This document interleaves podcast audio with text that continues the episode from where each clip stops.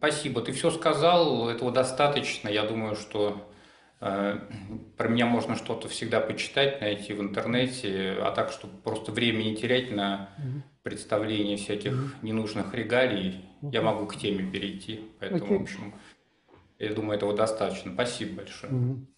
Спасибо. А, ага. Сама тема, а, вот она есть у вас на слайде, вот написана она, и я ее долго как-то формулировал, мне все время не, не нравились формулировки. И теперь формулировка такая, что сложные для терапевта клиенты и особенности а, завершения терапии. И будем как раз говорить о том, как а, необходимо, важно и сложно а, самому терапевту иметь возможность завершать терапию с теми клиентами, с которыми происходит что-то для него очень непростое, или с клиентами что-то происходит с самими что-то непростое. А, вот я про это буду рассказывать и достаточно очень, мне кажется, подробно. Буду приводить примеры, Думаю, что через эти примеры будет более ясно, о чем я хочу вам рассказать. Э, будет интересно, если у вас будут какие-то вопросы, но даже скорее здесь, мне кажется, очень важно, чтобы были не только вопросы, а может быть какое-то ваше мнение, какие-то ваши идеи относительно того, что я говорю, поскольку, а, в общем-то, мы развиваемся через то, что мы сами конструируем какие-то ответы. Поэтому я надеюсь, что это будет не просто э, ситуация, в которой я буду отвечать на вопросы, а вы будете тоже что-то рассказывать вот в эти маленькие кусочки, которые у нас есть в течение этих двух часов, и мы так друг друга обогатим, вы создадите какие-то новые смыслы, и, в общем, я тоже благодаря вам и благодаря вот сервису Ясно и вот этим лекциям смогу что-то для себя тоже взять с этой лекции, а не только рассказать вам. Хочу я начать с такого комментария к интервью. Интервью э, Дудя и э, Веры Полосковой. Вот я думаю, что, может быть, вы э, это интервью видели. Оно довольно интересное, такое вот сейчас на слуху. И там есть такой момент, когда вот Вера рассказывает, что она там рано потеряла отца, ее мама в общем, не сказала ей о смерти его, ну, точнее говоря, не сказала в тот момент, когда папа ушел, сказала уже через какое-то время. И э, Вера, уже став взрослой, взрослой женщиной, со своим сыном поехал вот на могилу отца. И вот Юрий ее спрашивает, спрашивает Веру, а, ну и как, тебя отпустила?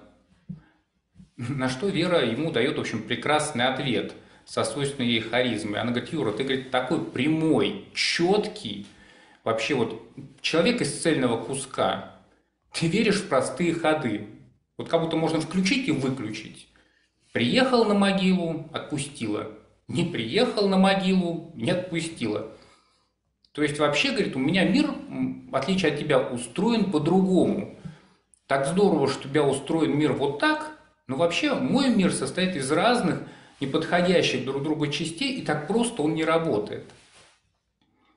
И это, конечно, прекрасная иллюстрация к а, вот этому семинару, который сегодня будет, про то, что а, вот я буду говорить про какие-то простые вещи, но вы, пожалуйста, их не воспринимайте как вот а, просто устроенные. Завершение с клиентом намного более сложная, индивидуальная тема. Это определенное творчество. Я буду рассказывать скорее больше о каких-то составляющих, благодаря которым вы можете найти какие-то опоры для себя. Но вообще это э, не черное и белое, хорошо и плохо. Это огромная палитра, из которой вы создаете вот э, тот феномен, э, ту интервенцию, то завершение, которое происходит с конкретным человеком. Так что, надеюсь, вот в этом мы с вами друг друга понимаем. Когда я также буду рассказывать про отношения между клиентом и терапевтом и о том, как эти отношения могут быть завершены и завершены со стороны терапевта, понятное дело, я буду говорить с вами не про бытовые отношения, а вот про именно э, клиент-терапевтические отношения. Я думаю, что вы все про это знаете, поскольку вы работаете и вы понимаете определенные нормы этих отношений. А, но я хочу коснуться нескольких маркеров, которые помогают нам отличать бытовые отношения от а, клиент-терапевтических. Я также думаю, что вы в курсе всех этих отличий, но я коснусь, знаете, вот таких основных, которые важны а, мне для вот предмета вот этого семинара. И, может быть, мы с вами просто какое-то время сейчас синхронизируемся, и дальше уже это будем использовать для более вот углубления той темы, которую я предлагаю. А, ну, прежде всего, терапевтические отношения – это один из важных факторов развития, который э, позволяет клиенту трансформировать свое восприятие. Восприятие себя, да, вот той реальности, в которой он находится, там, прошлого, возможного будущего. То есть это отношения, которые э, нам ценны вот не сами по себе, как в жизни. Нам вот иногда в жизни важно, что у нас есть близкий человек – да, мы его видим, мы с ним живем, и вот есть ценность этих отношений. Для чего они? Ну, конечно, мы в них счастливы, мы в них, мы в них что-то получаем. Но эти отношения в быту не являются инструментом. А вот терапевтические отношения, они являются инструментом. Инструментом для работы терапевта, для помощи клиенту его осознавания. И вот прежде всего стоит сказать, что эти отношения, терапевтические отношения, это искусственные отношения. И часто клиенты на это реагируют. Вы, наверное, часто в терапии с этим сталкиваетесь, если вы работаете в гештальт-подходе и в подходах, в которых э, терапевт как бы включен в терапию своими чувствами, тем, как он переживает отношения с клиентом, то клиенты часто говорят, ну, зачем вы все это говорите? Это искусственные отношения, не настоящие, в жизни так не будет. И отчасти это правда. Мы формируем специальные отношения. Это как если бы мы с вами смотрели на пейзаж и рисовали с него картину. И картина была бы отражением того, что мы видим. То есть того, что есть в реальности, но она специально создана для того, чтобы вот отразить эту реальность посредством вот субъективного взгляда художника. И вот отношение между клиентом и терапевтом – это та самая картина, которую а, рисуют два автора, психолог, его клиент, и это ну, как, бы, как бы часть реальности и специально сконструированная часть реальности, которая помогает что-то лучше заметить. Но важно понимать, что это искусственная часть реальности – она не лишена и влечений, и э, страстей, и привязанностей, но это необходимый инструмент. Думаю, это понятно. Есть определенные условия, на, которые, э, на которых эти отношения существуют. Я немножко совсем про них скажу. А, прежде всего, это то, что терапевт действует Э, во благо клиента. Он работает над расширением его осознания. То есть мы с вами считаем, что э, если мы что-то делаем, но не замечаем для чего, или мы желаем чего-то, но не осознаем полноту своего желания, это влияет на нашу с вами жизнь. То есть какое-то неведение, оно приносит страдания. Если мы что-то замечаем, это э, позволяет нам это страдание изменить. Это не гарантирует счастливой жизни, но это позволяет получить некий выбор. Выбор, благодаря которому мы можем что-то в своей жизни поменять. Когда мы не понимаем, что с нами происходит, мы ничего поменять, собственно, и не можем. Поэтому основной инструмент – это осознавание. Если мы с вами достигаем осознание мы имеем шанс построить вот свою жизнь таким образом, чтобы она была для нас ну, там, более комфортной, там, интересной, удовлетворяющей, да, или, по крайней мере, мы понимали и чувствовали, что мы э, что-то в своей жизни выбираем и видим последствия. Вообще это дает очень большую опору для нас.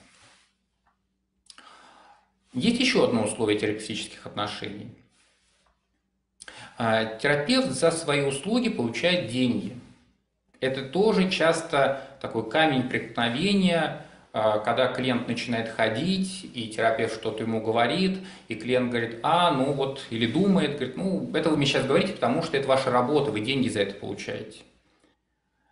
Поэтому часто очень э, у людей, у которых есть такая установка, им довольно часто э, легче принимать обратную связь от участников группы. Потому что это люди, которые, в общем, платят психологу, но друг другу они ничего не платят.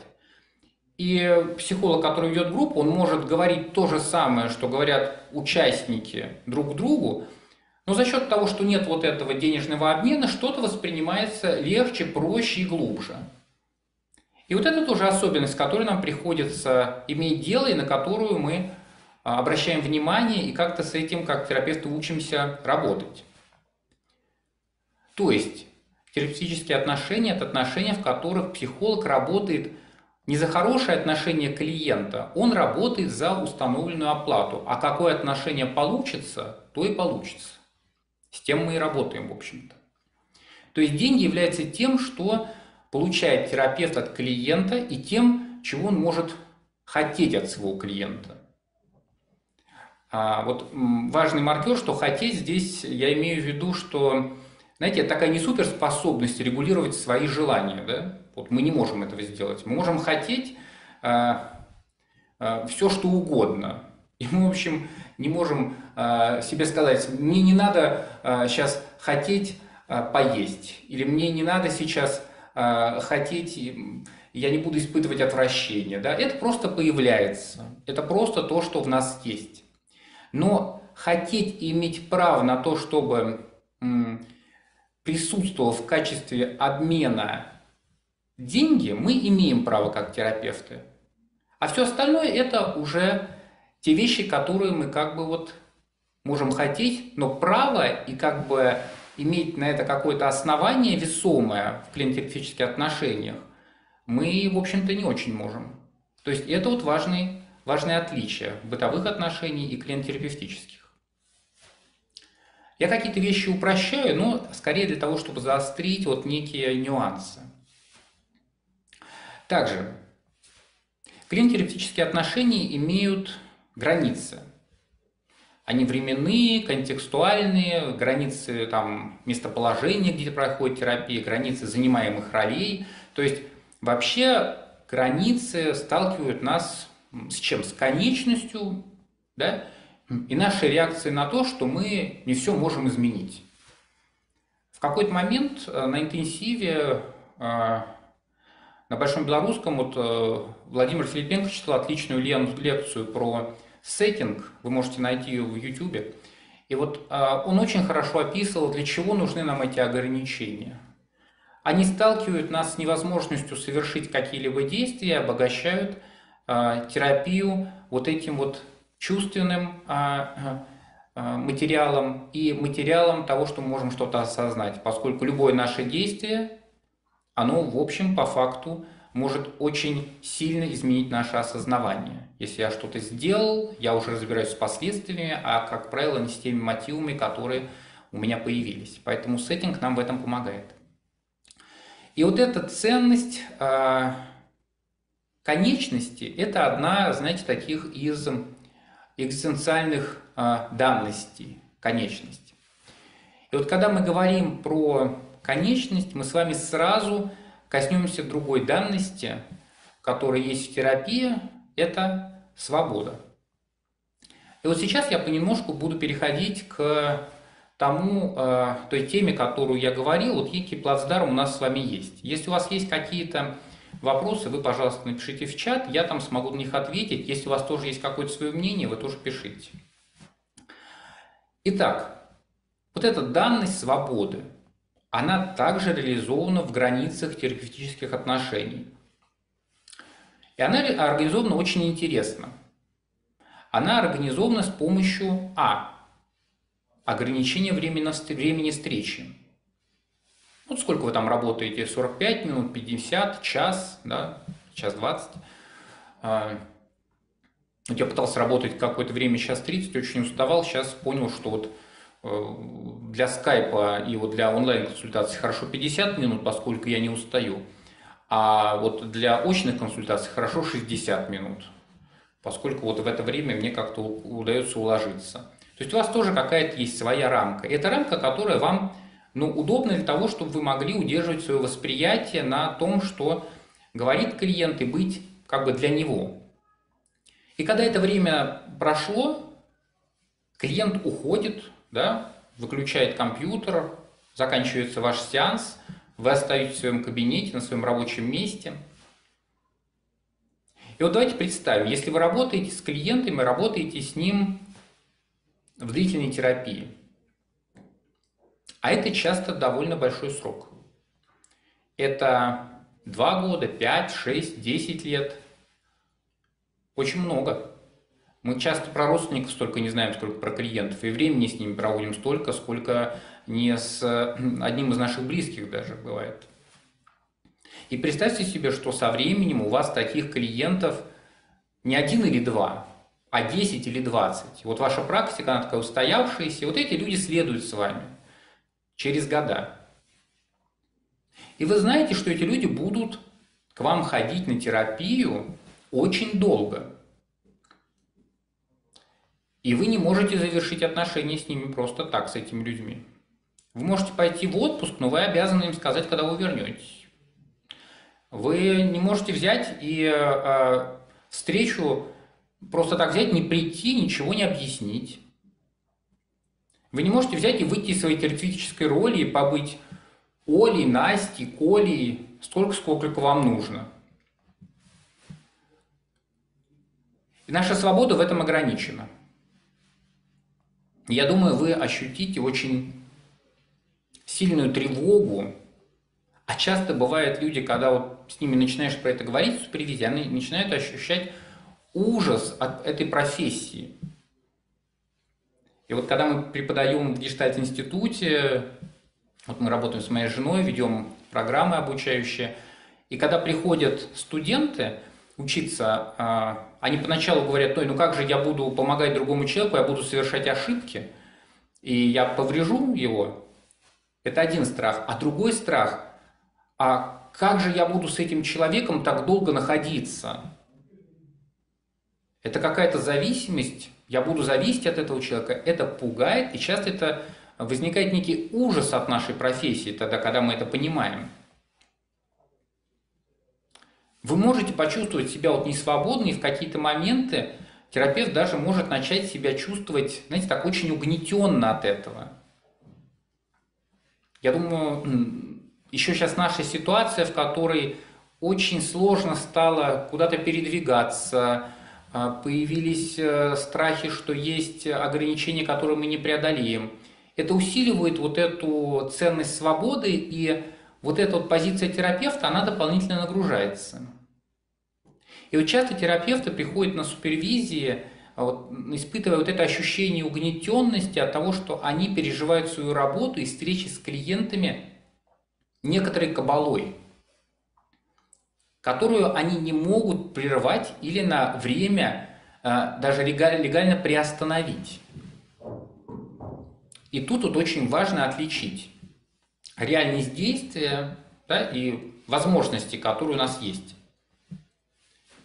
То есть мы все с вами в любой текущий момент жизни можем что сделать? Мы можем прервать свое существование. Ну, это реально. И это вот возможность, которую мы с вами обладаем. Не такие сложные процедуры. В общем-то, в книжках описанные. Но редкие единицы пользуются этим. Редкие. Нас много на планете Земля многие доживают до преклонных лет. При этом эта реальная возможность позволяет нам а, переносить довольно сложные моменты нашей жизни, в которых есть боль, страдания, беспомощность. Когда мы знаем, что это может закончиться, нам легче находиться в сложных местах. Я думаю, если вы болели какими-то системными заболеваниями или какими-то серьезными заболеваниями, вот это ощущение, что моя жизнь закончится, и прервется это страдание, часто могла вам помочь пережить довольно сложные эпизоды. То есть вот эта ценность, ценность, что я свободен от чего-то отойти, от чего-то избавиться, эта возможность позволяет нам жить. Очень важно вот это ощущать. И очень важно понимать это в терапии как терапевту. Также я думаю, что вам всем знакомо, что находясь даже в очень хороших отношениях, а если мы осознаем эти отношения, знаете, как обязательства, которые мы не можем изменить, а регулирует их только наш партнер, мы будем испытывать дискомфорт. То есть вы можете жить в прекрасном замке, где все у вас будет. Или зачем в замке? Вы можете жить с чипом в голове, да, и у вас все будет, но только вы будете понимать, что регулирует то, куда вы пойдете, или что вы выберете, даже если это вам очень нравится, кто-то другой, это будет очень мучительно. Мы знаем много э, фантасмагорий, фильмов, в которых это проигрывается, и как люди стараются выбраться из этого рая. То есть не обязательно что-то плохое нас гнетет. Даже хорошее, когда мы теряем свободу, быть от этого свободны как-то. Поэтому очень важно, чтобы психолог осознавал свое собственное влияние на терапию и осознавал свои возможности, связанные с завершением терапии. Умел об этом говорить, умел или учился это делать, что это очень важно, чтобы это завершение было экологичным, завершение со стороны терапевта. И вот по моему опыту такой терапевтической, супервизорской, тренерской практики, если практикующий психолог понимает, как он будет действовать понимает свои возможности, понимает какую-то ценность завершения со своей стороны, он по-другому работает. Он реже теряет спонтанность, он намного меньше создает профессиональных и этических нарушений, потому что профессиональные этические нарушения часто это тот способ, которым человек старается из чего-то выбраться, часто не очень понимая из чего. Получается, что мы можем а, поддерживать в себе свободу, не просто думая о том, что будут клиенты, я от них буду избавляться, а о том, что я буду поддерживать в себе свободу, в том, что я могу завершить с клиентом терапию, это поможет мне преодолеть с ним сложные места и поможет выстраиванию более здоровыми эти отношения сделать.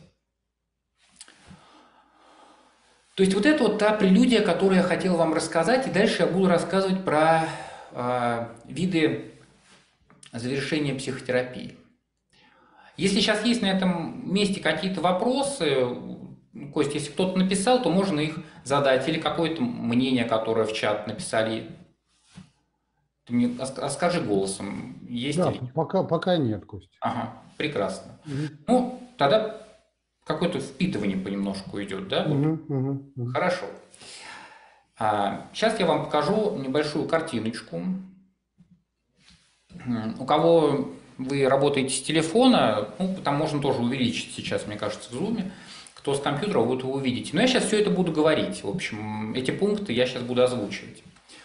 Давайте для начала я расскажу про те э, виды завершения психотерапии, которые вот я как-то так для себя осознаю как некие категории. Наверное, их можно сделать больше, но просто э, больше пяти я забываю все время. Поэтому я все стараюсь доводить до пяти. Если я могу до трех, я доведу до трех. Вот один как-то мало, три как-то нормально, пять для меня это максимум. Поэтому, как правило, больше пяти пунктов у меня нету. Первая э, категория завершений – это такое естественное завершение. Я думаю, что оно такое самое приятное. Оно такое закономерное, оно следует за процессом терапии. Важно, что она наступает тогда, вот это естественное завершение, когда и клиент, и психотерапевт, они как бы единодушно сходятся в том, что поставленные цели терапии были достигнуты. Естественное завершение – это не только тогда, когда э, клиент решил уйти и все. Это немножко другое. Естественно, это когда в нашем терапевтическом вот этом вот процессе, где мы оба включены, у нас складывается общая картинка, которую мы переживаем как «да, окей, мы готовы закончить». Полностью или максимально мы достигли возможного, да, там, в данный момент, в данном контексте, там, с данным клиентом, там, клиент продвинулся, куда он хотел, терапевт осознает, что он сделал все, что мог, и дальше, в общем, он чувствует, что, в общем, он может стараться, но, наверное, этого и достаточно. То есть это что-то такое связанное а, не с одним участником терапии, а с обоими. Я думаю, вы как терапевты с этим сталкиваетесь. Это ну, нечастое, в общем, нередкое, точнее говоря, ну, в общем, такое вот завершение. И в таком завершении будет а, присутствовать даже обоюдное согласие участников. Да?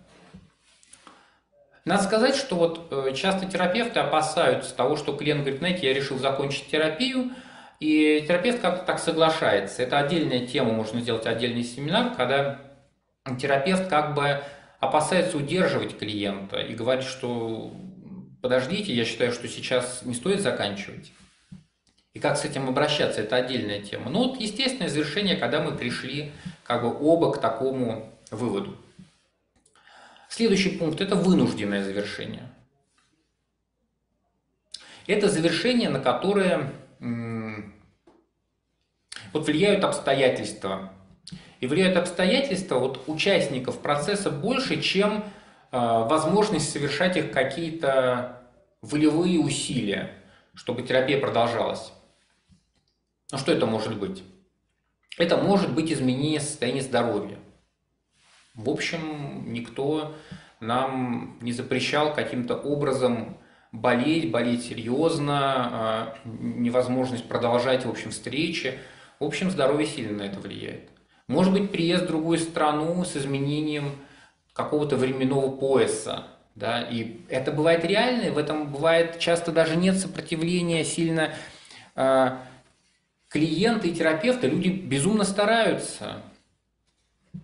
Я последние несколько лет перевел свою практику с э, утреннего, ну, с вечернего времени на утреннее. То есть сейчас я работаю с 7 э, часов утра до 3 дня. Раньше я работал с 10 до 23. Вот я постепенно поменял этот график.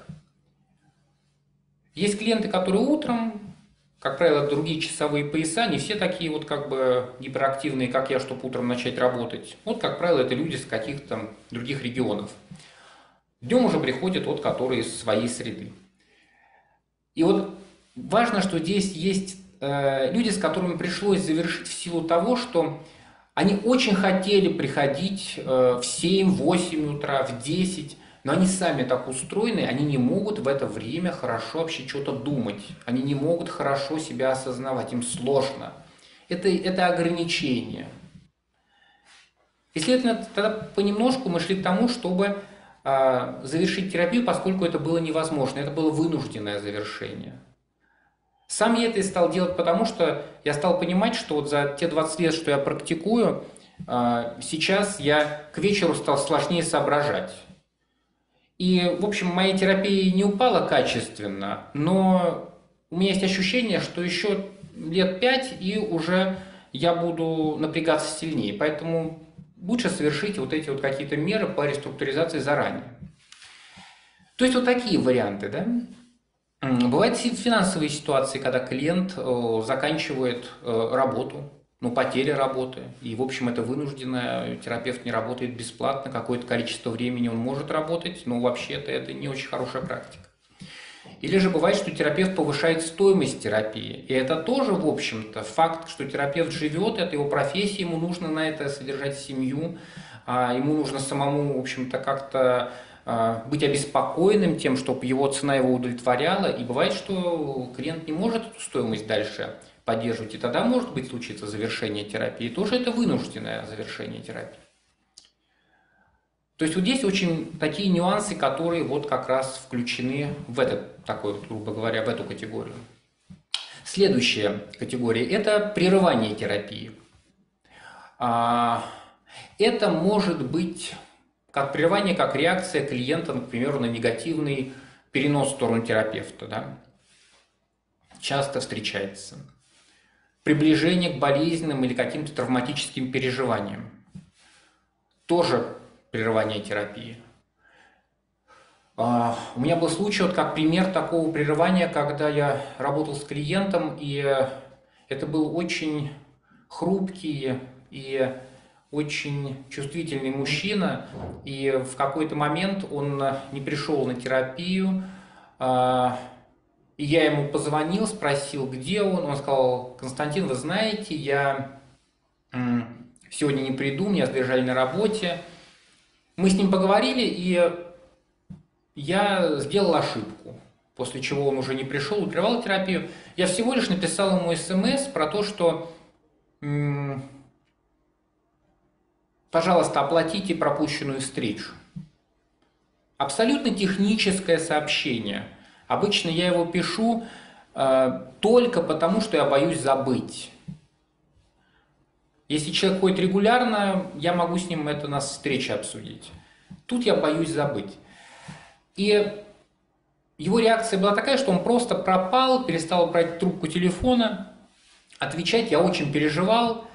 И потом только на своих супервизиях с, с супервизором я понял, что э, я его таким образом уличил в чем-то, что он не очень с собой соотносил, он очень был обязательный человек. И это так сильно было для него, это было таким сильным переживанием э, подрыва какого-то доверия к нему, что он прервал терапию. Я думаю, что у вас какие-то есть свои варианты, вот когда терапия ну, срывается. Это может быть также сближение с терапевтом и открытие какой-то информации э, о терапевте, которая становится несовместима с нормами клиента, и тогда прерывается терапия. Сейчас много таких случаев есть. Это может быть острая эффективная реакция на повышение какой-то своей чувствительности к чему-либо. Или же, может быть, просто клиент чувствует отсутствие эффективности терапии и прерывает ее ну, как бы за ненадобностью что-либо объяснять, он решил это. То есть вот дальше эта категория прерывания. Последний пункт – это завершение терапии, инициируемая терапевтом. И далее я поговорю об этом более подробно, но для начала я упомяну, э, что мне кажется важно, какие установки присутствуют у терапевтов относительно завершение работы. Сейчас тоже будет э, группа слайдов. Тоже вот я их буду называть, их немного и немножко пояснять. То есть какие установки есть у терапевтов, которые вот влияют на то, как они относятся к завершению.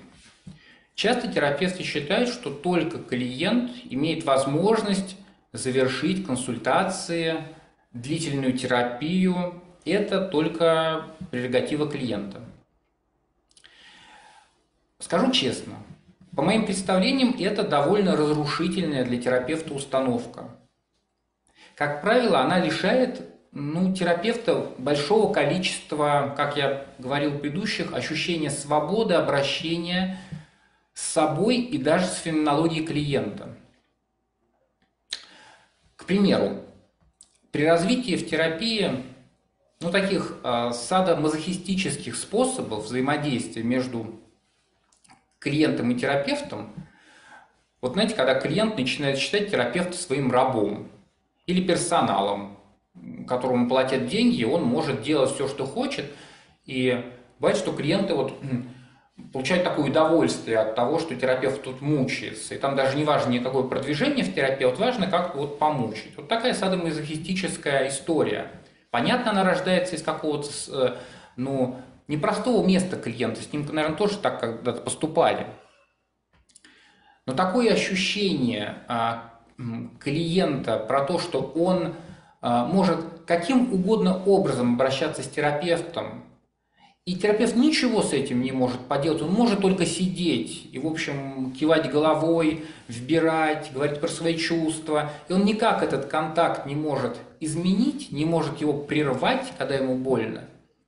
это приводит к дезорганизации терапевтического взаимодействия.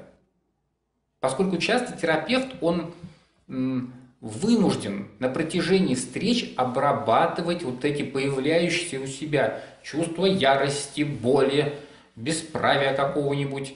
Он оказывается для клиента бесполезным в том, чтобы помогать клиенту что-то осознавать и изменять вот этот сложившийся способ. Он занят перевариванием своих болезненных ощущений. И понятно, что в этом случае а, терапевт должен обладать вот этим внутренним ощущением и правом реализовывать завершение, поскольку иначе он как терапевт просто никакой. Понятно, что все, что я сейчас говорю, мы рассматриваем как бы как некие вот тезисы, что, понятно, есть супервизия, есть у терапевта за этим его какие-то основания, он может пойти на терапию и что-то разрешить, но есть ситуации, в которых невозможно это сделать. И тогда вот это деморализует терапевта. Он остается, знаете, вот как... Э, мне очень нравится этот пример, такая метафора, что говорит, вот когда идет операция, да, вот хирургия, и все, что мы делаем, мы постоянно точим скальпель. Мы все время точим скальпель этот чертов, но мы никак не приступим к тому, чтобы больному этому помогать. Мы не делаем надрез. И то же самое в этой ситуации терапевт все время будет восстанавливать себя, но никак не приступит к способам клиента и к помощи ему. Следующий пункт. А, какие еще есть установки? Это завершение по инициативе терапевта, это всегда непроработанные сложности терапевта. Ой, сколько я это слышу, это просто из каждого угла. Вообще такая установка, мне кажется, решает осмысленности и возможности рассматривать вот завершение терапии как часть терапевтической стратегии. Все, это тупик. Это все время ты находишься в ощущении, что ты, значит, не идеальный, тебе надо еще немножечко доработать, и ты со всеми совсем справишься. Ну, вообще, мне кажется, очень деморализующая установка. Следующее. Установка, что такое завершение является свидетельством вот такой некомпетентности и непрофессиональности терапевта. Тут вот несколько похожий пункт на предыдущий, но он несет в себе э, такое представление, что есть такие идеальные терапевты, которые никогда не завершают терапию самостоятельно и могут работать с любым клиентом в любых жизненных обстоятельствах, что бы ни происходило. Вот это вот профессионалы. И что само по себе, конечно, очень романтично и абсолютно нереалистично. Вообще терапия – это то, что проявляет наши человеческие качества. Мы не можем все время быть одинаковыми, и мы не можем одинаково работать со всеми клиентами, я думаю, вы с этим сталкиваетесь. И вот это вот нахлобучка про то, что я не профессионал, если я решил закончить терапию с клиентом, это, в общем, токсичная вещь. Это путь к э, нарциссическому развитию терапевтической личности. Хорошо бы какую-то профилактику здесь делать. Еще один пункт. Если терапевт завершает, он должен провести эти встречи за свой счет. Такая установка вроде должна поддерживать, знаете, вот такое некоторое извинение терапевта за свою тоже некомпетентность. Но по факту часто является попыткой а, справиться с чувством вины и стыда терапевту, что наставляет клиента. И, в общем, тогда он делает следующую вещь. Он оставляет клиента с деньгами – не дав ему отреагировать на действия терапевта.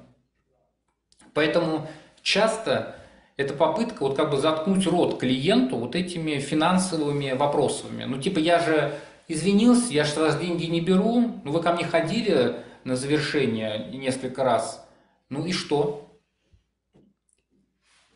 Какая в этом есть компенсация?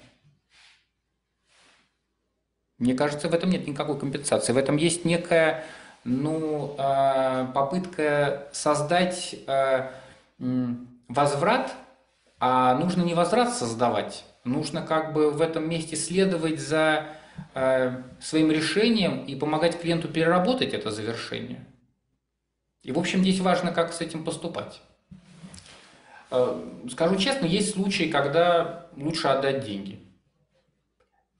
Это правда. Это редкие случаи, знаете, вот когда вы в терапии, бывает, встретитесь с э, социопатом. Как правило, эти люди много не ходят на терапию. Одну встречу, и лучше вот как бы, если мы говорим про длительную терапию, когда мы включены в отношения, не стоит этого делать. Также еще один пункт. Всегда надо искать возможность продолжать терапию. Ключевое в этом пункте слово «всегда». Как правило, вот такая жесткость и такая генерализованность является следствием, знаете, очень зависимого способа терапевта ощущать терапевтический контакт. То есть я не могу создать сам паузу, я всегда должен быть вот этим вот как бы спасателем, изможденным спасателем, который будет что-то придумывать. Это вот те пункты, которые, мне кажется, важны как некие установки, которые препятствуют естественному, хорошему ощущению терапевта, что он может завершать терапию тоже. Давайте сейчас узнаем, есть ли какие-то отклики, вопросы, или пока нет? Пока нет. Угу. Продолжаем дальше. Отлично. А, ситуации, в которых э, происходит завершение терапии, инициируемой со стороны терапевта. Вот подбираемся к каким-то вкусным уже таким вещам. Давайте тоже я их вам покажу. А, это прежде всего жизненные обстоятельства терапевта – то есть это обстоятельства, которые влияют на текущую работу с фигурой клиента. То есть есть обстоятельства, которые вплотную связаны с терапией. Есть те, что проходят, знаете, вот незамеченными, абсолютно незначительными, они не меняют качество присутствия терапевта, а есть те, которые влияют, мешают и являются основанием для завершения. Вот я сейчас вам буду приводить примеры вы думаете про свои какие-то примеры, я думаю, они у вас найдутся. Может быть, потом вы как-то что-то с помощью моих примеров у себя заметите. Пример следующий на этот пункт. А, клиент-мужчина, он обращается к терапевту в связи со сложностями построения отношений. У него достаточно там, в анамнезе властная мама, которая все его детство вот, подавляла его желание и, в общем, все его проявления такая женщина-наседка. Вот там знаю, что тебе надо надевать, с кем гулять, что брать. В общем, вот по всем вещам контроль. Терапия у этого клиента продлилась э, с терапевтом в течение года. И вот где-то в последние месяцы у терапевта в его, его личной жизни э, была назначена свадьба, у него были длительные отношения, и была будущая жена, которая была беременна. Очень радостное событие. И вот за несколько недель до свадьбы жена, она попадает в аварию, а, трагично очень теряет ребенка и попадает сама в кому через месяц умирает.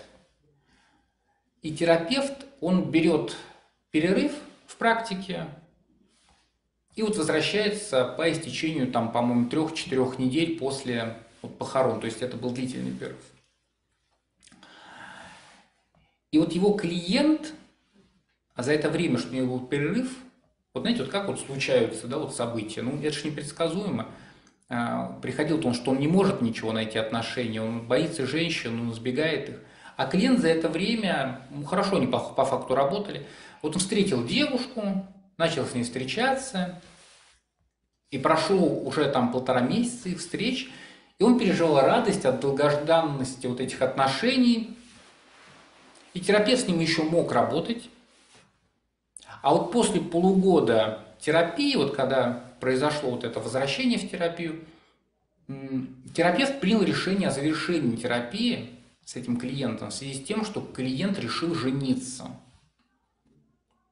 Вроде бы вот уникальная индивидуальная ситуация терапевта. Терапевт тут не мог поддерживать эту фигуру клиента, потому что постоянно скатывался в собственную тревогу и погружая клиента вообще постоянно в страхи и сомнения относительно брака. И вот эта острая реакция терапевта из его личной жизни, она не позволяла поддержать клиента никаким образом. И это было основанием для завершения и передачи этого клиента другому терапевту. И это было отдельно обустроенное завершение. И вот мы видим здесь тот а, момент, когда обстоятельства терапевта не позволяют ему дальше работать. И он это чувствует. Следующий раздел – это патологичность клиент-терапевтического контакта, взаимодействия, отношений. Это качество отношений, которое поддерживает или усиливает патологические проявления особенностей клиента или терапевта. Патологических, то есть разрушительных. Не просто плохих, настроение у меня плохое, а патология. В этом есть а, что-то, что разрушает нормальный ритм жизни, мешает тому, чтобы человек жил даже. Пример какой может быть. А, тут терапевт была женщина, и у нее был клиент-мужчина.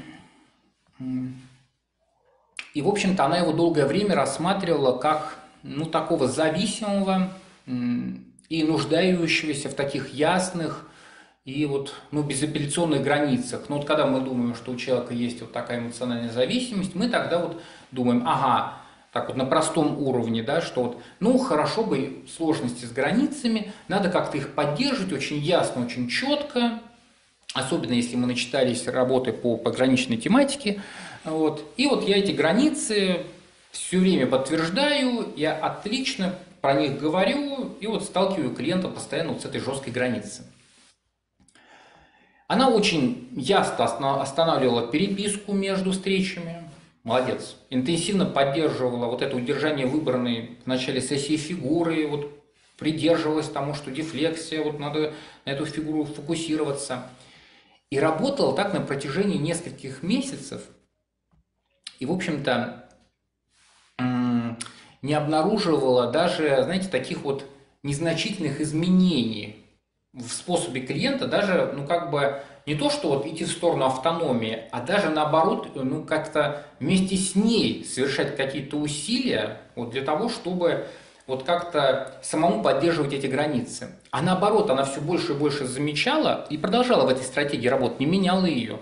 Вот, а продолжала, что он вот все усиливал свои агрессивные нападки, После этого агрессивных нападок очень извинялся, приносил цветы, и вообще она им их отдавала, он там вызверивался. И, в общем, такая была вот эта свистопляска, очень мучительная для обоих. Он чувствовал вину, потом опять у него появлялась агрессия, почему он должен чувствовать вину, и наступала вот эта потом эмоциональная плата, и потом следующие атаки на эти границы. И в результате года такой терапии интенсивной, вот с этими вот всеми качелями. И регулярной супервизии удалось увидеть, что у клиента вот садомазохистический характер. То есть он в подростковый период очень много болел, был часто объектом для медицинских процедур. Они сопровождались очень болезненными ощущениями. И, в общем-то, стыдясь говорить о своих вот этих ощущениях в детстве, он определенным образом их эротизировал, эротизировал и болезненные ощущения. И вот этот жесткий способ обозначения границ терапевтом приносил клиенту одновременно вот эту боль и удовольствие. И подкреплял его и без того вот этот патологический способ.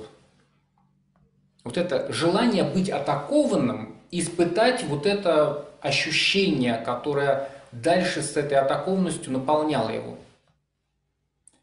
И за счет продолжительного и устойчивого взаимодействия вот в этом вот паттерне, в этих клиент-терапевтических отношениях, ну, в общем-то, в дальнейшем не удалось из этого выйти просто. Он установился как ведущий. Терапевт повторил то, что делали с клиентом все его партнерши. Это очень хорошо, что это удалось заметить. Но он не смог создать нового способа контакта. Он сам залип в этом. И терапию пришлось останавливать, так как у клиента усилилось желание наращивать отвергнутое терапевтом вот, отвержение терапевта все наращивалось, по мнению клиента, и он начинал угрожать терапевту в том, что он будет вообще себя сам повреждать. И терапевт, конечно, в этом месте абсолютно был деморализован. Этот способ, все, он не мог быть изменен. И тогда это было основанием для завершения, поскольку контакт был разрушительным. Изменить в нем не удавалось ничего. И это реальное ограничение терапевта. И если бы этот терапевт работал таким способом, с человеком вот таким невротичным, которого ты говоришь границы, и вот он сам начинает эту границу чувствовать, начинает сам ее придерживаться, ощущает какую-то свою собственную возможность сказать нет, да, а не просто атаковать. Эта бы стратегия помогла бы, но тут эта стратегия закрепила то, что и так было у клиента развито, и это расцвело еще сильнее. Что это такое? Это нехватка сбора анамнеза? Ну, вряд ли. Конечно, можно побольше было бы его собрать, но избежать этого тоже невозможно. Это вот как некий пример такого случая. Следующий пункт.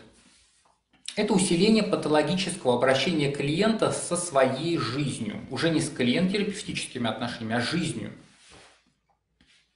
Это ситуации, в которых терапевт является свидетелем, знаете, таких несовместимых с психическим здоровьем, обращением клиента с самим собой. То есть клиент что-то с собой делает, что несовместимо с здоровьем. Пример такой. Несовместимый не меняется. Вот что важно. Женщина, э, она обращается на терапию в связи со сложностями отношений со своим мужем. Терапевт, тоже женщина, взялась э, за работу, и вот тут вот есть, вот пропустила предварительный сбор анамнеза. Ну, знаете, вот как сбор анамнеза, когда вот мы учились у Нины Голосовой, вот она нас всех шокировала. Мы, значит, садились в кресло терапевта на супервизорских группах, начинали работать, и потом Нина нам говорила, а вы узнавали у клиента что-то вот каким он вышел, что с ним было, а почему он решил выбрать вас, как он воспринимает сейчас ситуацию в группе, когда он работает, почему он решил одеть эту одежду, которую он пришел.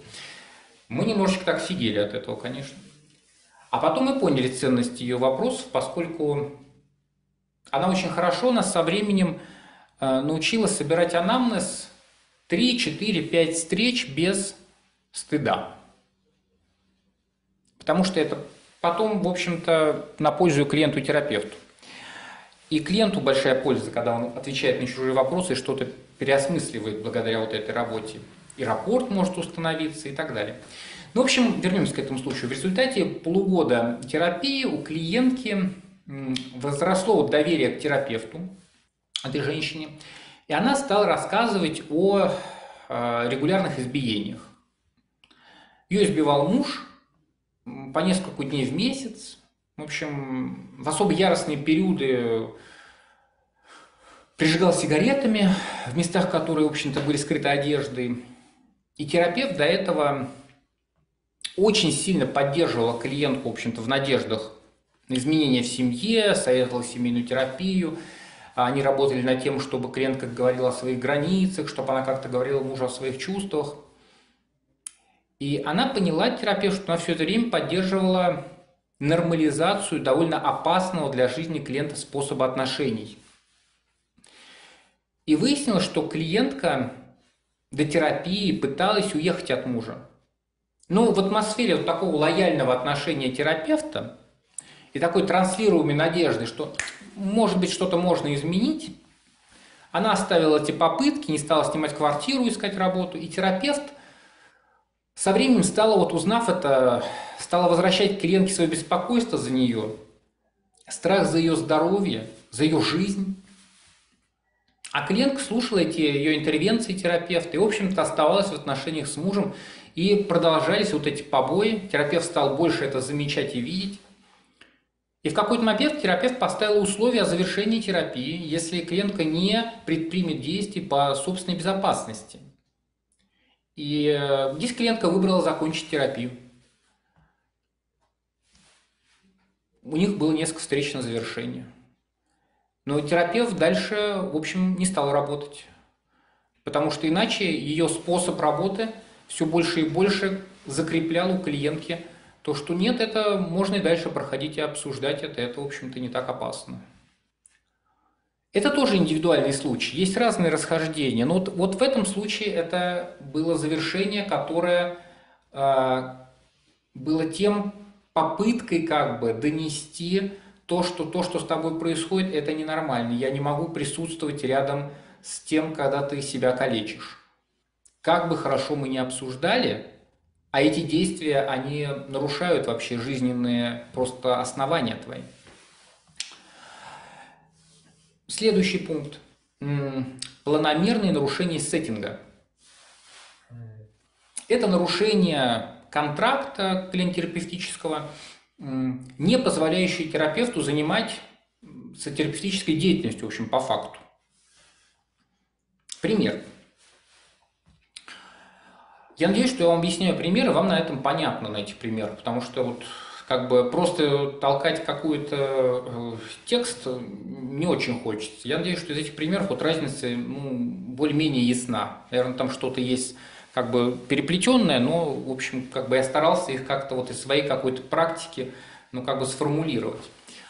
Пример следующий. В длительной терапии, продолжающейся вот около э, двух лет, э, подошли к теме инцеста. И клиентка начала вот пропускать встречи, пропускать встречи под предлогом нехватки времени и денег. При этом на случавшихся встречах, там через две недели, через месяц, она возвращалась э, к своим переживаниям, связанным с насилием, очень сильно погружалась в чувство боли и одиночества во время сессии, замирала, после чего попадала на, пропадала на несколько недель, не отвечала на звонки терапевта, и потом опять возвращался. Терапевт в таком режиме, в общем-то, не могла сопровождать процесс э, проживания клиента вот этого травматического события. То есть все больше и больше э, отсутствовала возможность формировать какие-то интервенции, работать с ресурсами, что нам нужно да, при работе с травмой, а, чувствовать себя вообще, ну как бы способно опереться на отношения, заметить что-то вовне. Этого невозможно было ничего сделать. И терапевт чувствовал себя вот соучастницей болезненных переживаний, не имеющих завершения – то есть каждая ее встреча с клиентом, это постоянно было вот это вот бесконечная как бы травматизация, ретравматизация. Обсуждение с клиентом, а, знаете, вот такой невозможности работать в таком режиме привело к остановке терапии. А, они, по-моему, месяц завершали, там четыре встречи, и клиентка на них ходила. И после завершения терапии было продолжение уже в регулярном сеттинге через три года. То есть клиентка вернулась через три года после этого завершения. То есть важно, что когда мы говорим про завершение с клиентами, мы подразумеваем, что что-то может поменяться в определенных случаях. У клиента или у терапевта что-то может произойти. Клиентка вернулась в связи с э, нарастающими такими соматическими заболеваниями, они не имели никакой э, динамики в лечении медикаментами, и она пришла на терапию уже истощенная и замотивированная вот этими бесконечными хождениями по медикам. И там случилось продвижение в терапии. Но вот этот пример про то, когда терапевт демор... ну, как бы не деморализован, он не имеет инструментов за счет того, что сеттинг так нарушается. Это тоже основание. А следующий раздел – это угроза жизни, здоровью и доверию психолога. Это, в общем, довольно серьезное основание для завершения терапии. Примеров будет два. Они, в общем, довольно часто встречаются, про них очень мало люди вообще рассказывают. Вот, например, в течение пяти лет э, терапевт работала с клиентом. Клиент был в браке. И в течение этого вот времени работы у клиента появились романтические отношения. И потом эти отношения вот во время терапии закончились. И терапевт э, в какой-то момент, там через несколько лет, э, терапевт у нее, клиент у него в терапии, а, разговаривает э, со своей одной клиенткой, которая ходила к ней на терапию уже э, года два, и выясняет, что она является этой любовницей, которая была у клиента. То есть на протяжении всех этих лент клиент своей любовницей ходят к одному терапевту, выясняется, что они обсуждают терапевта, придумывают, как им так ходить, чтобы избежать узнавания. У них благая абсолютно мысль. Это их сближает, у них есть о чем поговорить. И хороший человек, почему хорошего человека-то не передать? Терапевт переживает дикую потерю доверия к этим обоим клиентам, чувствует себя вообще обнаженным и используемым ходит на личную терапию, пытается с этим разобраться, но не может. Вот такой, вот такой как бы обрыв доверия с людьми. И завершает терапию с этими обоими клиентами. Потому что не может дальше продолжать. Несовместимо с работой становится. Терапевт не выдерживает это. это и это угроза, в общем-то, доверию терапевта.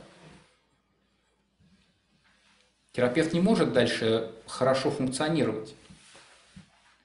Или пример еще более такой вот э, э, изощренный, когда клиент, он, э, я уж не помню там какой был формат терапии, насколько долго, ну, по-моему, достаточно долго, клиент, он разозлился на своего терапевта, женщину, за то, что она, вот знаете, ну, не поддерживала в желании, а, там не поддерживала желание встречаться там, между встречами. Вот ему хотелось встречаться с ней между встречами. В кафе поговорить про там вот искусство, еще что-то. Вот она, в общем, границу держала и не встречалась с ним. И он рассказал об этом своей жене, после чего та э, поджидала терапевта на улице и угрожала обратиться в суд, если та не перестанет соблазнять мужа. И это было такое вот прям тет-а-тет включение вечером после сеанса, зная, где прием и тому и подобное. А вот. А, и терапевт в течение месяца пытался разговаривать с этим клиентом о случившемся инциденте, который все продолжал ходить на терапию. И, и вот в этот момент они перешли на терапию онлайн. Но это ничему не помогло, поскольку терапевт постоянно чувствовал, что ее подслушивают. Может, не знаем, так это было или нет, но в результате она не смогла дальше работать, поскольку была дико напугана просто за свою жизнь и ощущала вообще недоверие, неспособность дальше придерживать, ну, ну, поддерживать клиента в исследовании вот его вот этих чувств. То есть она испытала сильную угрозу просто своей жизни. Вот это вот это как бы э, пункты и какие-то вот к ним определенные комментарии, как некие вот наблюдения – может быть, вы что-то в этом увидели, узнали, и это стало для вас как-то вот более очевидным. А, коснусь одного еще момента. Сколько у нас еще время еще есть? А, есть, в общем-то, давайте так, есть ли какие-то комментарии, вопросы ваши? Вот по тому кусочку, что я сказал. А, Костя, ну здесь, значит, пишут спасибо за структуру и примеры. Коллеги говорят, что ложится и достаточно вот все понятно, угу, ясно, спасибо. кристально такое, да. И вот еще кусочек э, про незавершенные задачи развития терапевта, по-моему, пишет, что ты не сказал. Угу. А попробуйте как бы обозначить, потому что я как-то так, может быть, что-то пропустил. Скажите, что там пропущено было? Ну, что этот пункт был пропущен, пишут. А, незавершенные задачи терапевта. Да, задачи развития терапевта. Да. Ага, давайте сейчас мы его посмотрим. Угу. Так, ага, незавершенные задачи развития терапевта. Это тоже ситуации, в которых э, происходит э, развитие, как раз вот завершение терапии. А что значит незавершенные задачи развития терапевта? Это значит, что терапевт может э, не обладать определенными навыками работы, и эти навыки работы у него как бы еще не сформировались, и они еще в довольно таком зачаточном э, периоде или довольно зачаточном состоянии. Вот пример может быть следующий. Э, терапевт взялась работать с клиентом, у которого она молодая, только вот закончила программу, э, закончила институт, опыта немного, и взялась работать с химически зависимым.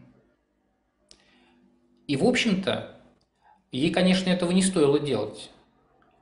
Но как бы под супервизией вроде бы, и хорошо, и вроде бы это правда, но это э, люди с большим количеством боли, люди с большим количеством э, собственного чувства вины за свою зависимость, люди с устоявшимся э, способом, который э, навсегда формирует у них тягу к тому, как они избегают этой боли одиночества.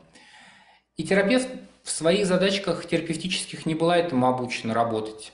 Она отлично поддерживала людей с такими начальными бытовыми запросами, а не с химической зависимостью. И в этом плане это ее незавершенная задачка. А, ей нужно было тогда тоже останавливать терапию с этим клиентом. Хотя у них сформировались очень доверительные отношения, и, в общем-то, как бы все нормально – но клиент просто употреблял. И она не знала, как с этим дальше обращаться. И, в общем, это то, что дальше может быть э, путем развития терапевта.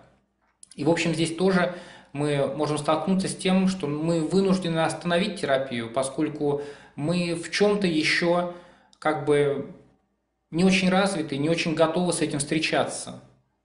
И это тоже важное такое основание для того, чтобы закончить работу и обустроить это завершение. Вот так вроде достроил кусочек этот. А, я бы немножко коснулся мы сейчас много говорим про терапевтов, но поскольку задачка вас поддержать в этом месте, как-то расширить осознавание. Но вот есть э, очень важные такие естественные чувства клиента, которые а, вы можете встретить при завершении терапии, когда это делает терапевт. Клиенты, они а, испытывают, как правило, достаточно большую потерянность, а, злость. Они часто испытывают надежду на то, что они могут переубедить терапевта и сделать так, чтобы терапия продолжалась. Надо быть готовым, что в эти моменты человек может испытывать чувство использованности.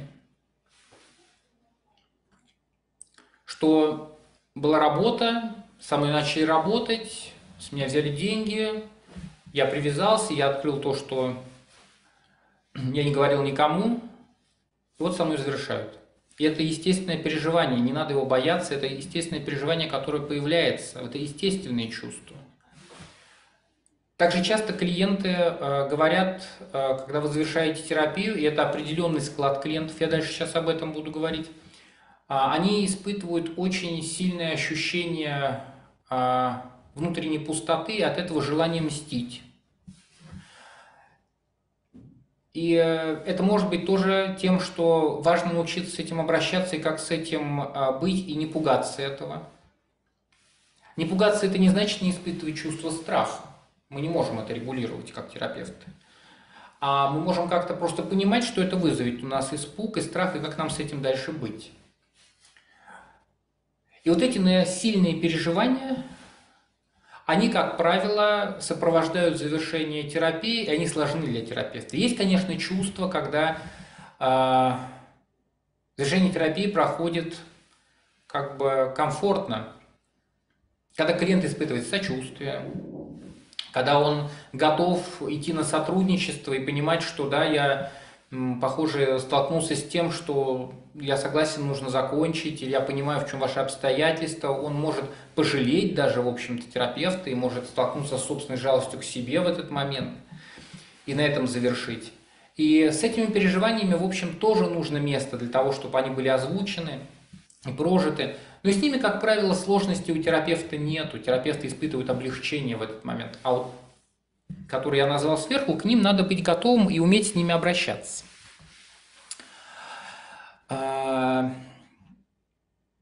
Немножко у меня моргает свет, сейчас я его отключу, потому что иначе будет стробоскоп. Ага, вот так вот. А, сейчас я немножечко с вами поговорю про то, а, в зависимости от какого этапа терапии, как происходит завершение. Это будут небольшие тезисные такие моменты, но про них, вот, мне кажется, важно как-то говорить. Когда мы в консультативном формате с вами э, завершаем работу с э, клиентом, э, клиент, он теряет ну, вот просто специалиста, к которому он обратился. Да, того человека, который обладает какими-то навыками, знанием, вот он мог ему это дать. Вот он потерял вот этого специалиста. Когда мы говорим о длительной терапии и длительном психотерапевтическом контакте, то клиент теряет вот такую часть собственной истории, которую он вам доверил, и э, надежды на то, что эта история будет как-то переработана. Поэтому это важное отличие, важно его понимать. И, в общем-то, в начале терапии у нас с вами не сформирован какой-то межличностный контекст и э, вот этих клиент-терапевтических отношений. Поэтому завершение терапии вот в консультативном формате является, ну, в общем, неприятным событием, понятно, что терапевт говорит, вы знаете, я вот не умею с этим работать, и знаете, вот я вот не справляюсь с своими переживаниями, и знаете, вот я как-то понял, что вот у нас с вами не складываются вот те отношения, которые помогли бы мне лучше как-то вам помогать, поддержку оказывать. Вот. Это неприятное событие для клиента, для терапевта, но это не несет дополнительной какой-то нагрузки. Клиент может быть расстроен тем, что он вот рискнул довериться, это для него было, было определенным шагом, но, в общем-то, это не так страшно. Частой ошибкой на этом этапе у терапевтов, когда они завершают, является вот это затягивание вот этого завершения. Это такое вот э, предложение клиенту, знаете, вот там несколько дополнительных встреч, э, застревание в обсуждении влияния вот этих своих ограничений, особенностей, своих личных реакций на конец терапии. И получается, в общем, не завершение, а индуцирование по факту клиента тем, что э, в общем, что-то такое происходит и продолжает происходить, и мы заканчиваем то, что мы не можем это разобрать. И часто это вот становится ну, какой-то особенностью завершения консультации, когда вместо того, чтобы ясно и четко закончить и согласиться с каким-то недовольством клиента и собственным ограничением, начинается вот это длинное растягивание, которое превращается в общем, по факту вот и не в завершение, и не в терапию. В общем, это довольно сложный момент потом для обоих участников. Сейчас а, я поговорю про длительный формат и поговорю про реакции клиентов на завершение терапии со стороны терапевта в зависимости от их э, типа привязанности. Потому что когда терапия является длительной, то завершение, конечно, будет сопровождаться, в отличие от консультации, разрывом привязанности. знаете, это какой-то сейчас, вот я готовлю семинар про одиночество, и там был такой вопрос интересный.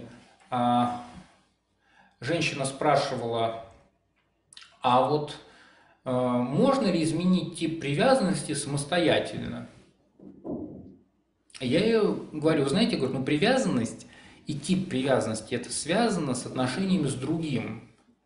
Поэтому его невозможно изменить в одиночку. Для этого и нужны терапевтические отношения. Мы не можем сами, понимая свой тип привязанности, взять его поменять. Это то, что родилось в контакте с другим человеком. Оно и поменяется в контакте с другим человеком. Поэтому вот разрыв вот этой привязанности в длительных отношениях и является таким наиболее неприятным.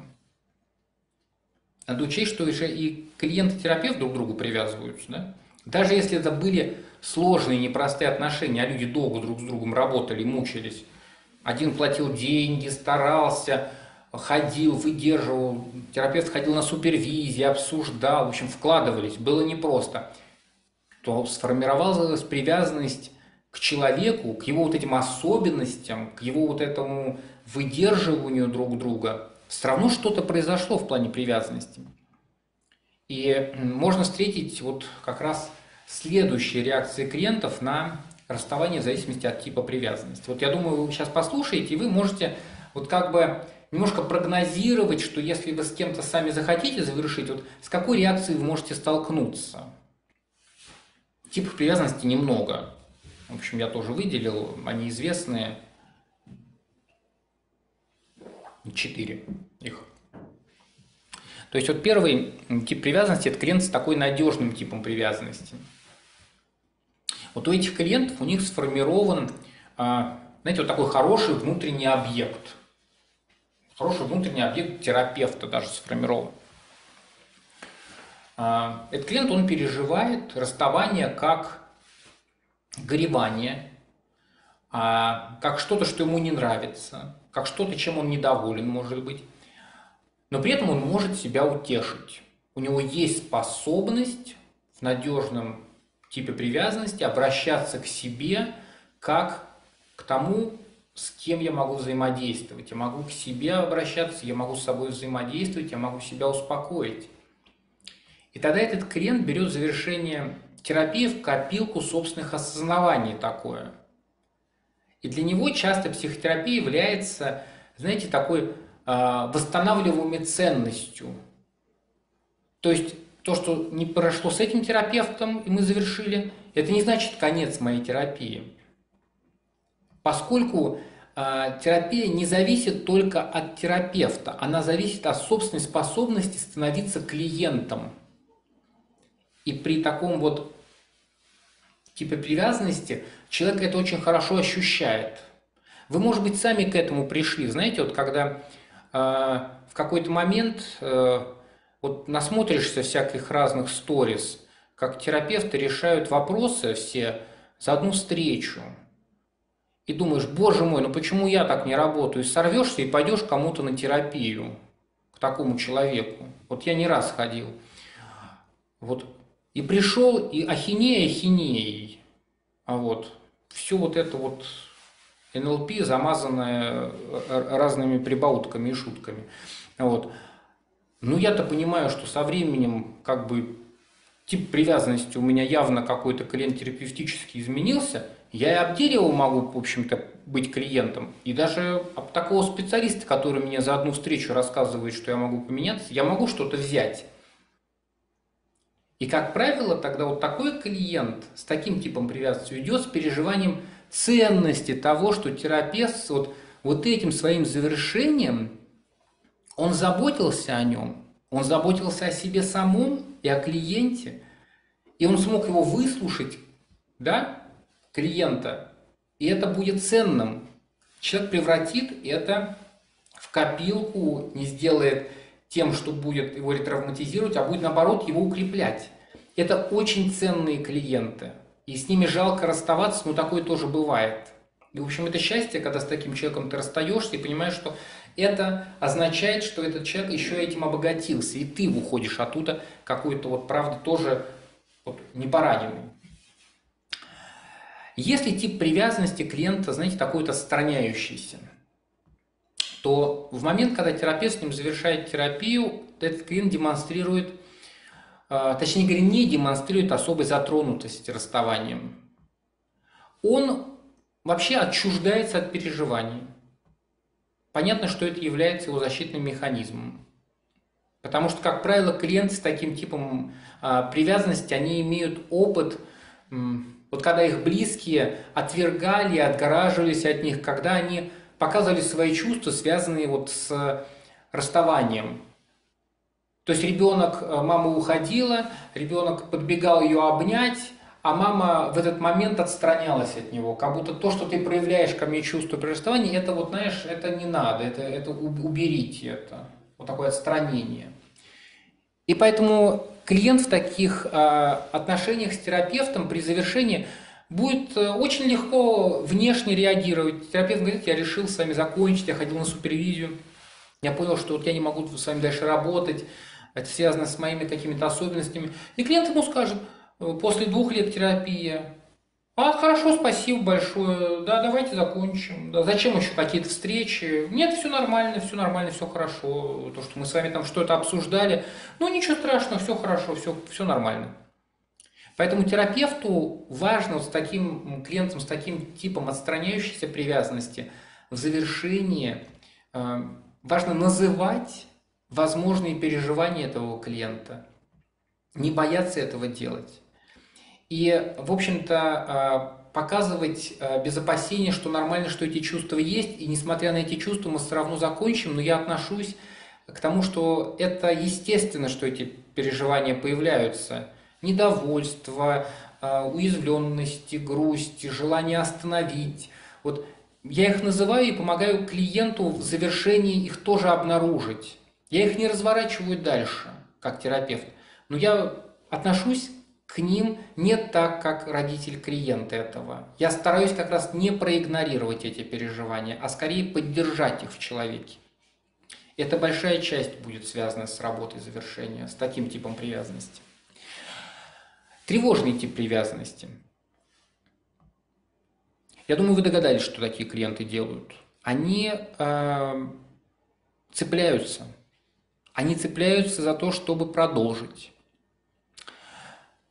А, они могут э, говорить эм, о том, что они не могут ходить к другому терапевту, поскольку только с вами у них образовался какой-то такой контакт, и ни к кому другому они больше не пойдут. Скорее всего, у них усилятся симптомы беспомощности, э, какие-то соматические заболевания, которые были.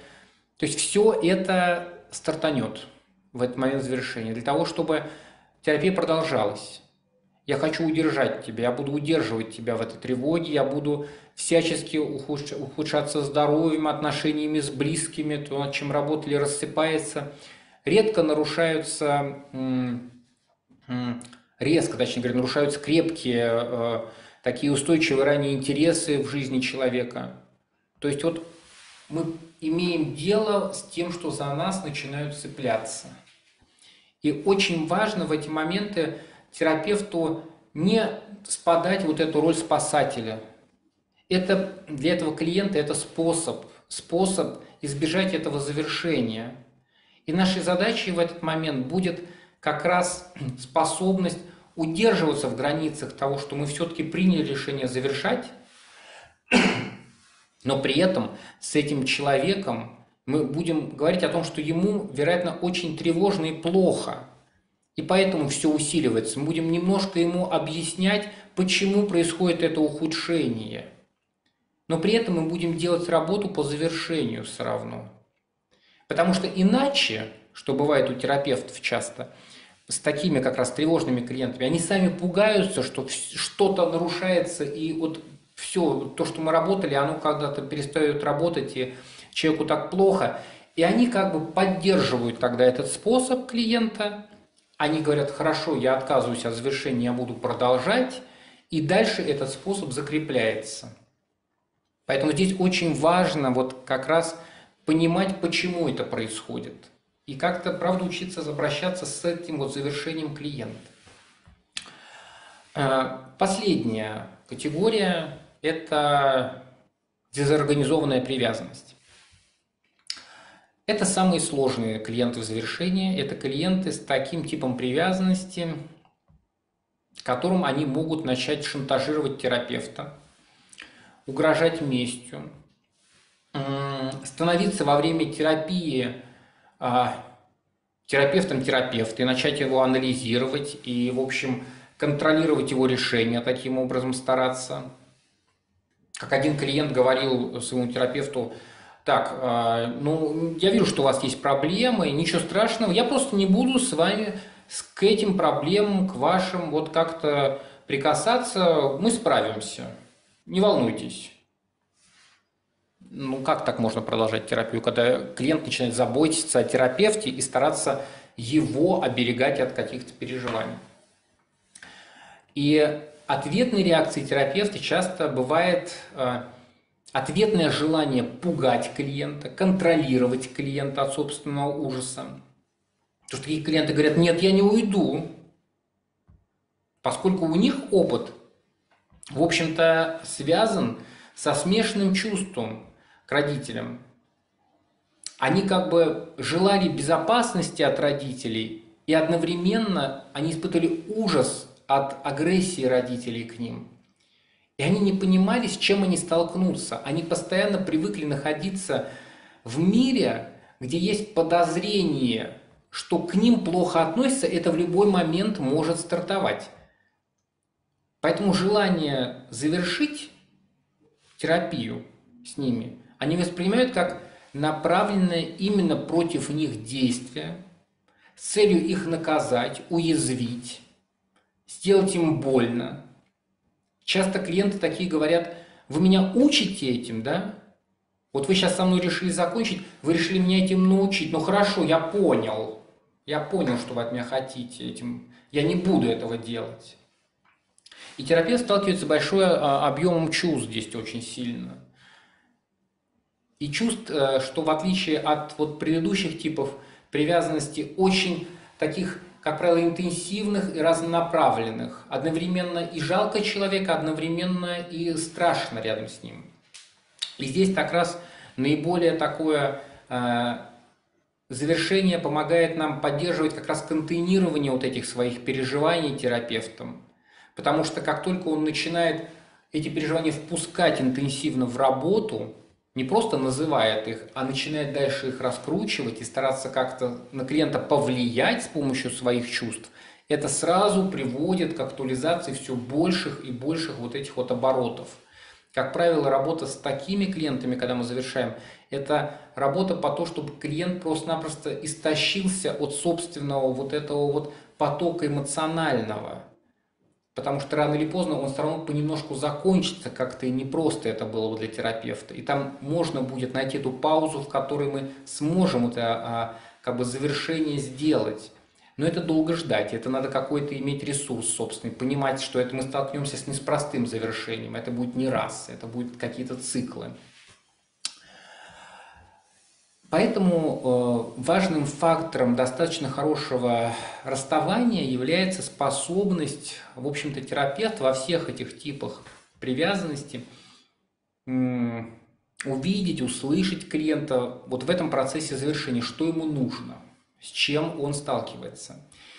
И не оставлять клиента без эмоционального ответа вот, в, ответ, его, в ответ на его страдания. И также, очень что важно, не менять своего э, решения о завершении терапии. То есть здесь вот важно, если вы приняли это решение, вы выносили его, важно, чтобы вы его придерживались. Чтобы это не было каким-то таким, знаете, вот когда я решил закончить с клиентом для того, чтобы его воспитать, это вообще не дело. Это должно быть достаточно такое собственное решение, в котором я в общем-то, устоялся. Уж есть раз обсудить, как бы, чем один раз делать такое просто так, вот, бездумно. То есть важно, если клиент заявляет о своей потребности, а, вот как раз не завершать работу, то терапевту важно вот, уважать это желание клиента, но не приравнивать свое уважение и сочувствие клиенту к согласию продолжать терапию. Вот важно развести эти вещи. Я сочувствую, но я понимаю, почему я хочу закончить. Я уважаю ваше желание, что вы хотите вот добиться, чтобы я был вашим терапевтом. Вот, но у меня есть основания. Можно сформулировать послание терапевта таким образом. Я вижу, как тебе неприятно мое решение, и я сочувствую тебе. Я уважаю твое желание продолжать терапию, но думаю, я хорошо и достаточно подумал, обсудил со своим супервизором, чтобы оставаться в необходимости закончить нашу работу. То есть здесь вот важно проводить эту работу по чувствительности клиенту и обозначению все-таки своей границы. Также еще одним необходимым компонентом завершения является предложение клиента, клиенту другого терапевта. Только не надо это делать быстро. Потому что бывают терапевты, они как бы не обсудив вот эти эмоциональные вещи, не побывав в них, не а, узнав, как клиент к этому относится, не дав ему это выразить, не дав время, для, чтобы это завершение произошло, сразу предлагают другого терапевта. Это тогда моментально лишает это завершение какой-то терапевтичности. Это просто некое избегание. Но предложить в конце другого терапевта, который мог бы поддержать эту терапию, поддержать клиента в восстановленном месте, очень важно. И такой переход, вот здесь вот коллегиальные вещи, важно обсуждать с коллегой, которому вы перенаправляете этого клиента. Потому что, как вот показал опыт, эм, ну как бы чем более ненадежный опыт привязанности у клиента, тем э, более негативный перенос будет э, им донесен до вашего коллеги. А вот. Поэтому здесь хорошо бы с коллегой соотнестись и вообще как-то получить его согласие, прежде чем куда-то и кому-то перенаправлять. А то бывает, тебе кого-то перенаправляют, ты понимаешь, что человек приходит к тебе, ну, вообще просто-напросто уже как бы в ярости, ты даже не понимаешь, чем это связано. А потом вот выясняется, вот там такая прелюдия, что терапевт решил закончить, и вот сказал, вот идите вот к этому терапевту, хороший терапевт. Хорошо вообще вот здесь коллегиально это бы обсудить, поскольку здесь мы имеем дело как раз с неотреагированными чувствами еще. И последнее. Вот важен еще один пункт. Уже поздно и вечер, и я чувствую, что у меня так силы уже заканчиваются. Вам, наверное, тоже, может быть, не просто уже слушать. Но он важный. Один пункт, он связан с завершением. Он часто упускается в работе. Если вот терапевт принимает решение о завершении, а, и он информировал об этом клиента, договорился о количестве встреч, необходимых для этого, то далее необходимо вот придерживаться этой договоренности. Я буду это несколько раз повторять, поскольку часто у терапевта в результате, знаете, вот такого озвучивания своего решения напряжение спадает, отпускает это напряжение, и он начинает работать снова с запросом клиента ему это даже нравится, и уже он не подводит никакие итоги и не обрабатывает ну, ситуацию вот этого своего решения завершить с клиентом. И тут вот важно контейнирование чувств клиента, подведение итогов, а не начинание разбирательств. То есть вы как терапевт остаетесь надежны и предсказуемы в том, что вы решили завершить вы эмпатичны, но вы завершаете, и в этом вы предсказуемы и надежны. Это очень важное качество. Как правило, клиенты, когда завершают с терапевтом, вот когда он в этом месте последователен, ясен, это 90% успеха. Как только терапевт начинает сам метаться из стороны в сторону, это нарушает это завершение и делает его очень непонятным действием. Ну что ж, я на этом, наверное, закончу. И, может быть, э, мы возьмем вот там минут 15 на то, что какие-то ваши отклики, и можно, наверное, уже там вот либо Костя прочитает, либо уже голосом что-то сказать. Э, мне кажется, интересно было бы какой-то вот немножко, может, ваш резонанс услышать. И если есть что спросить, спросите, но поскольку вечер, я, может быть, могу ответить что-то не очень внятно.